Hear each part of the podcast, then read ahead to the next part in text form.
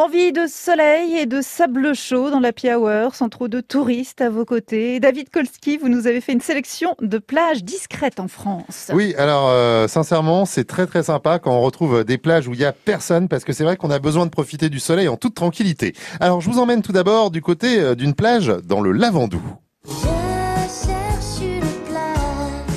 Je sais que Vanessa Paradis aime bien cette région. Alors si ça se trouve, elle s'y balade. Hein. Je ne sais pas. Je dis ça, je dis rien. Je suis pas paparazzi. Allez savoir. C'est au pied du massif des Morts, la plage euh, Jean Blanc, qui illustre à elle seule l'incroyable beauté des calanques méditerranéennes, bordées de pins, euh, étendues de sable blanc face à une mer turquoise. On se croirait euh, à Tahiti et pas pas du tout. Vous êtes juste sur une plage sauvage du Lavandou. Donc la plage Jean Blanc au Lavandou, c'est vraiment quelque chose à faire. Sinon, dans le Var, j'ai le Cap Taïa. Alors ça, c'est pas mal. C'est entre les communes de Ramatuelle et de la Croix-Valmer. Ça c'est euh, sur la mer en lisière de la baie de Briande. C'est classé zone naturelle d'intérêt écologique, faunistique et floristique. J'essaye de pas me rater parce que là, il, bien. il y a pas mal de mots euh, qui comptent euh, au moins et phonistique, double ça, Scrabble.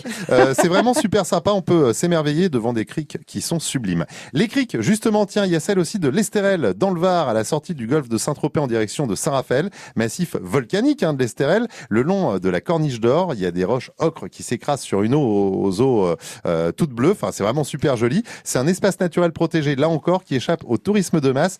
c'est idéal si vous aimez faire de la plonger. Le problème, c'est qu'il faut arriver euh, bien souvent à pied, donc euh, s'il faut porter tout le matériel, donc voilà, plonger juste avec euh, le petit masque et le tuba, ça suffira. Sinon, c'est trop lourd à porter. Du snorkeling. Voilà, ah, bah, voilà, du snorkeling, ça c'est bien aussi, ouais, effectivement, c'est ce mot-là. Le truc un tuba, un masque, et des, palmes, et ah on y va. les palmes aussi. Il y a également la, la plage de la Cala di Conca en Corse. J'espère que je prononce bien, sinon je vais avoir des problèmes à la sortie de la radio. c'est très loin des plages surpeuplées de Porto Vecchio ou de Bonifacio en Corse. c'est sur la côte ouest de la Corse qui regorge de trésors cachés, euh, voilà, qui nécessitent pour y découvrir plusieurs heures de marche ou de bateau. Donc là, soit vous avez un bon sac à dos, la petite gourde, et vous êtes prêt à marcher des heures, soit vous avez un pote euh, qui a un bateau. Il faut savoir que c'est accessible après deux heures et demie de marche forcée depuis la plage de Tizano. Donc euh, voilà. Ah oui, ça se mérite. Faut, faut être motivé ou avoir un pote qui a un bateau. Ah, vous n'avez pas un pote qui a un bateau, vous vous connaissez du monde, il paraît. Ah. Bon et puis pour terminer euh, sur ces plages secrètes, il y a également la plage de Rocapina, c'est toujours en Corse. Alors parfois il y a des mois qui passent, des paysements garantis là aussi. C'est à mi-chemin entre Bonifacio et Sartène dans le sud de la Corse cette fois-ci. Euh, plage sauvage, euh, une merveille de la nature, du granit rose, des falaises, enfin tout ce qu'il faut pour euh, bah, un bon moment en Corse toujours. En Corse, magnifique. Merci David Kolski.